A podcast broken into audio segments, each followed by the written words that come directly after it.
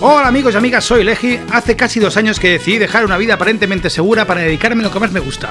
Bienvenidos a Mi Vida Siendo Músico, un podcast biográfico de lunes a jueves que se emite a las 10 de la noche sobre mi día a día intentando sobrevivir solo con mi música.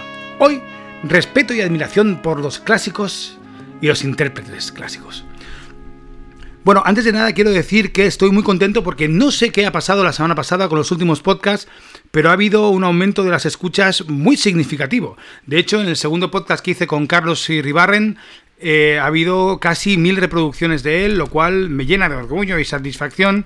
Pero después los siguientes también ha habido como una subida muy interesante de los podcasts, de las escuchas, así que os agradezco muchísimo los que estáis al otro lado.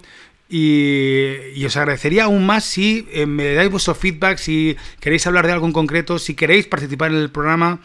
De verdad que para mí es una. son esas pequeñas buenas noticias que me hacían falta tener y que me, dan fuerza para seguir cada día con este podcast.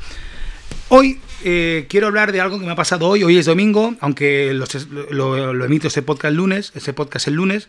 Pero Carlos Iribarren eh, esta mañana me ha enviado un mensaje a las... No, me lo envió ayer por la noche, a las 9 de la noche. Oye, mañana, concierto, a las 11 y media de la mañana. Orquesta Sinfónica en, el Auditorio Nacional, Orquesta Sinfónica Nacional eh, y coros también, de interpretando la primera de Brahms. Y dicho yo, bueno, yo de cabeza sí, aparte de la casualidad que ayer volvimos de un día antes de las vacaciones, que también os tengo que contar eso. De hecho, tengo muchísimas cosas que contaros, porque me he ido apuntando ideas para los podcasts. Eh, pero claro, ha pasado esto hoy y quería, quería, quería ponerlo en el podcast y quería hablar de ello, ¿no? Pues Carlos me ha invitado muy amablemente a, ver hoy el, concierto de la Sinfónica. Eh, era, a las 11, era a las once y media. Yo he ido un poquito antes, me gustaría antes con, con, tiempo a los sitios y poder desayunar tranquilamente. Y ha sido, bueno, es genial porque vas a desayunar al bar que está enfrente de, del Auditorio Nacional y claro, no puedo evitar hacer el símil, ¿no? Cuando voy a un concierto de rock o de heavy o, lo que sea, pues en los conciertos eh, aledaños al recinto donde se hace el concierto, pues siempre están los, eh, pues si es un concierto de heavy, pues ves al grupo de heavy con sus camisetas, bebiendo cervezas, rock, pues igual, todo eso, ¿no? Si vas a un grupo de modernos indies, pues ves a todos los tipos indies con barbas y camisas eh, de estampados imposibles, lo cual me recuerda que yo hoy llevaba, o sea, hoy tengo mi barba de hipster y hoy llevaba una camisa de estampados imposibles. Madre mía, en qué me estoy convirtiendo. Eh, pero hoy no, hoy había, antes de entrar en el concierto, pues estaba lleno de gente mayor, muy bien vestidos todos, eh, perfumados. Había alguien joven también, pero es como que me gusta que, que pase eso, pero me gustaría también que hubiera más gente, más eh, gente joven en los conciertos, de clásica, ¿no? Pero bueno, pero la verdad es que ha estado muy bien. He tomado mi desayuno, me he mis tostaditas, ha venido Carlos, hemos estado hablando un poquito y hemos entrado en el concierto, ¿no?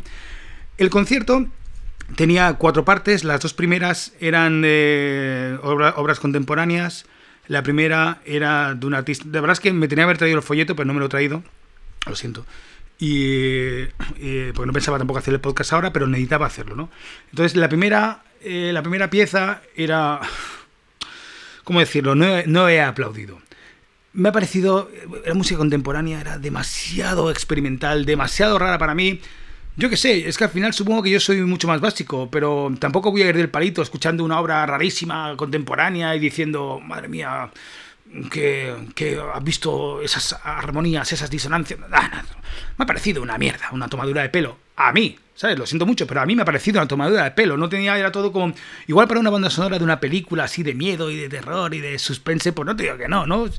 Pero, pero como música para escuchar, yo qué sé, tío, pues mira, igual soy, soy muy corto y no llego a eso, pero a mí no me ha gustado. Lo siento, no me ha gustado nada. La segunda ya era de un artista un poco más conocido que murió hace unos años. Eh, no recuerdo el nombre, igual en el próximo podcast os lo digo. Mira, de hecho, un segundito porque creo que está aquí. Sí, la primera era de Daniel Apodaca. Eh, no me ha gustado, no me ha gustado nada lo que decía. La segunda era de Carmelo Alonso eh, Bernaola, un, compositor más, más reconocido que murió hace unos años. Bueno, no estaba mal, era también música contemporánea, música actual del siglo XXI, pero bueno, eh, en cambio, ya hemos llegado a la tercera, tercera hora del programa, las 10 melodías vascas de Jesús Guridi.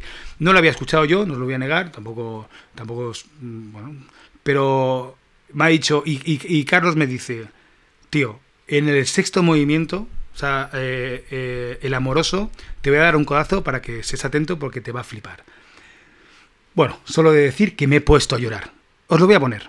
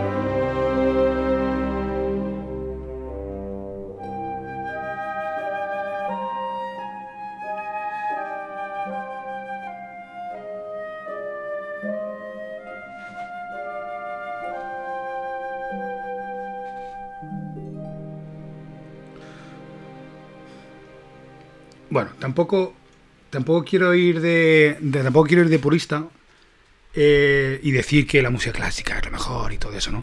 Pero sí que es verdad que me hace, me hace reflexionar. No sé si podré poner esta música. Creo que en Facebook y YouTube me lo van a, me lo van a cortar, no va, no va a sonar, pero en el resto de plataformas sí. Entonces, a mí, la reflexión que yo llego, y voy a intentar. Eh, la reflexión que yo llego con esto es. Eh, el músico clásica, o sea, mucho, mucho de los artistas contemporáneos, de los músicos contemporáneos, de la gente que toca, somos muy, muy, muy osados. Es como que todo vale, y yo a veces veo a gente en directo que está tocando, están desafinados, o se equivocan, eh, o no entran a tiempo, el batería... O sea, hay cosas que en la música clásica eso es impensable, ¿no?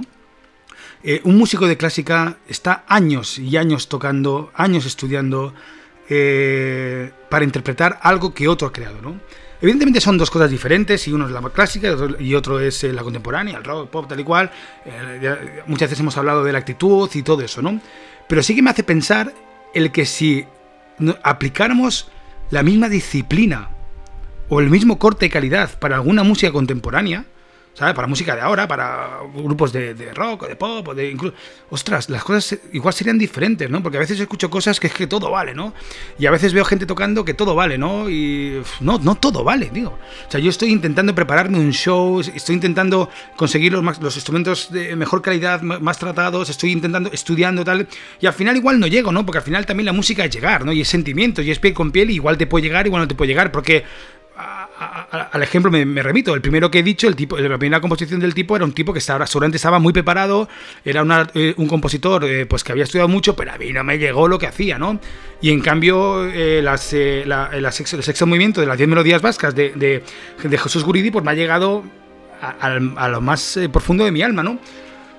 Sí, la música es eso, ¿no? Pero a veces, pero el respeto que yo siento por ese tipo de músicos que, que realmente dan su vida para ello, y, estudian durante horas, sacrifican eh, horas de ocio, mil cosas, eh, muchas veces la pareja, la familia por, por la música. Eso es el respeto que siento hacia ese tipo de gente. Vamos, es, eh, es difícil de, de, expresarlo con palabras. A veces me siento yo que soy un poco farsante porque sí que es verdad que me gustaría volver a haber, haber vuelto a nacer para, o volver a nacer para poder sabiendo lo que sé, para dedicarme a estudiar, a componer, a, dar mucho más. A veces tengo la sensación de que es tarde, ya que he llegado tarde a esto, eh, porque no voy a poder llegar a esos niveles, creo que nunca, ¿vale? Pero bueno, pero... Bueno, pero no sé si entendéis lo que quiero decir, ¿eh? De hecho, me gustaría, hemos, quedado con Carlos para poder hacer un podcast con, gente de, de clásica, vamos a ver su opinión. Pero sin desmerecer a lo que hay, lo que hay ahora, que sí que está muy bien, y, pero el, trabajo que lleva un músico clásico no, lo, lo podéis ni imaginar. Ni imaginar. Por lo tanto, tienen todo mi respeto, toda mi admiración, toda mi devoción. Eh, aunque hay cosas de clásica que no me gustan nada, pero, sobre todo la contemporánea. Pero no sé, es que sé que quiero decir algo, pero no sé, no, no sé cómo decirlo. Bueno, chicos, lo he dicho que hoy he tenido una experiencia muy bonita en el concierto, en el Auditorio Nacional. Gracias, Carlos, una vez más por invitarme. Y después de, después de Guridi, pues eh, tenido, hemos tenido el plato fuerte de Brahms, un heavy, un heavy de la clásica, del romanticismo. Bueno, chicos y chicas, muchas gracias. Eh, voy a seguir este mes de julio con, con, los podcasts porque tengo muchas cosas de deciros. Tengo conciertos este verano. A la esta semana que viene, esta semana tengo tres bolos. La, después la otra también tengo. O sea, ya, ya, ya lo publicaré. Eh, pero sobre todo, si hay algún músico de clásica en la sala, habla conmigo, llámame y hacemos un podcast juntos. También quiero hacer un podcast con, con, eh, el manager de Flanagan, que también lo tengo por ahí pendiente, también con otro tipo, un músico, un, un batería de una orquesta también que lo pasaron bastante mal en, en, un show. Bueno, tengo muchas cosas que decir, pero sobre todo es gracias a la música, gracias a los músicos que trabajáis eh, día a día con ello y a la gente que, que hace sentir cosas con la música. No sé, estoy un poco tontorón, lo admito, pero que porque me ha llegado muy, muy adentro este sexo movimiento de Jesús Guridi y, lo que es la música, ¿no? lo que significa la música y en el próximo programa igual hago una reflexión de lo que es un concierto sinfónico, lo que significa, que para mí es el sumum de la creación humana, ¿no? Desde la creación de una obra sinfónica hasta la interpretación, a ponerse de acuerdo toda una orquesta sinfónica para tocar eso, es fantástico, chicos. Sed felices, sed consecuentes. Amoros. Adiós.